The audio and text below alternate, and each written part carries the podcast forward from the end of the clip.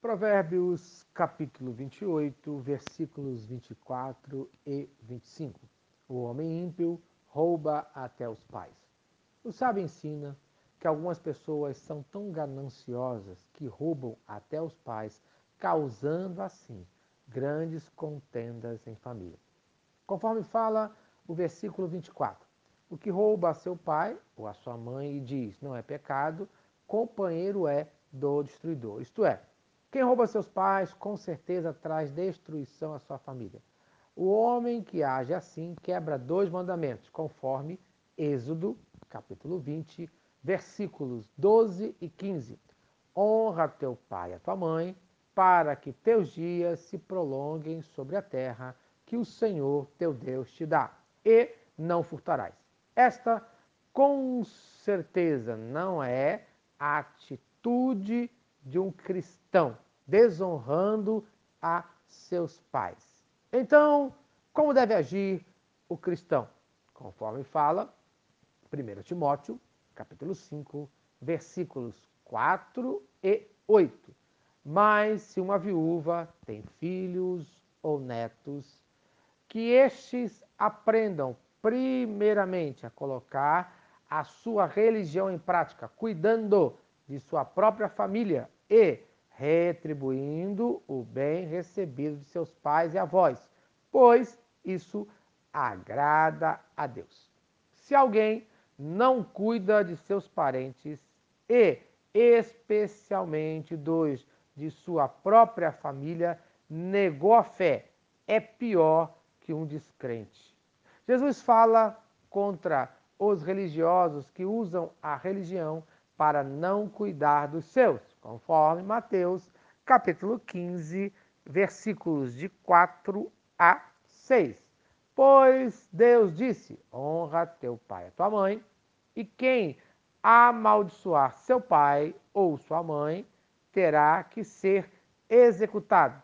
Mas vocês afirmam que se alguém disser a seu pai ou a sua mãe qualquer ajuda que vocês poderiam receber de mim é uma oferta dedicada a Deus, ele não está mais obrigado a honrar seu pai dessa forma. Assim, por causa da sua tradição, vocês anulam a palavra de Deus. Isto é, não existe nenhuma desculpa para não ajudar os seus pais, mesmo que você sirva na casa de Deus, é obrigação sua cuidar de seus pais. Esse homem é um destruidor, conforme fala Provérbios capítulo 18, versículo 9. Quem relaxa em seu trabalho é irmão do que o destrói. Isto é, seu trabalho é cuidar dos seus pais, é cuidar da sua família. Então, cuide da sua família. Conforme ainda fala o versículo 25, o cobiçoso levanta contendas, mas o que confia no Senhor prosperará. Isto é, existe um contraste no que confia em Deus e quem não confia em Deus. Vejamos, em primeiro lugar, o que não confia, o cobiçoso. A sua cobiça é tão grande que por isso ele rouba até os pais e não os ajuda em nada. Também é proibido a cobiça nos Dez Mandamentos conforme fala Êxodo, capítulo 20, versículo 17: Não cobiçarás.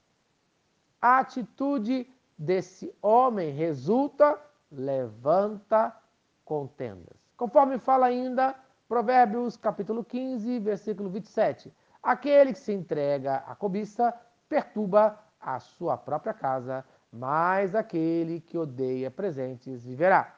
Temos ainda, em segundo lugar, o que confia em Deus prosperará. Esse homem é o oposto do cobiçoso. Resolveu colocar toda a sua confiança em Deus. Em quem você confia? O Salmo de número 37, versículo 5 fala: Entrega o seu caminho ao Senhor, confia nele e ele agirá. Amém. Então, no dia de hoje, confie em Deus e cuide de seus pais, cuide da sua família, no nome de Jesus. Amém. Se esta mensagem abençoa a sua vida, compartilhe com quem você ama. Vamos orar? Senhor Deus, obrigado por mais um dia de vida. Abençoe a minha família, abençoe os meus pais, abençoe os meus filhos, abençoe a minha vida, que eu cumpra em nome de Jesus a tua vontade de cuidar dos meus familiares hoje e todo sempre. Amém. Eu sou o pastor Eloy, sou pastor da Primeira Igreja Batista em São Miguel Paulista, localizada na rua Arlindo Colasso, número 85, no centro de São Miguel Paulista, São Paulo. E lembre-se, Deus no controle sempre.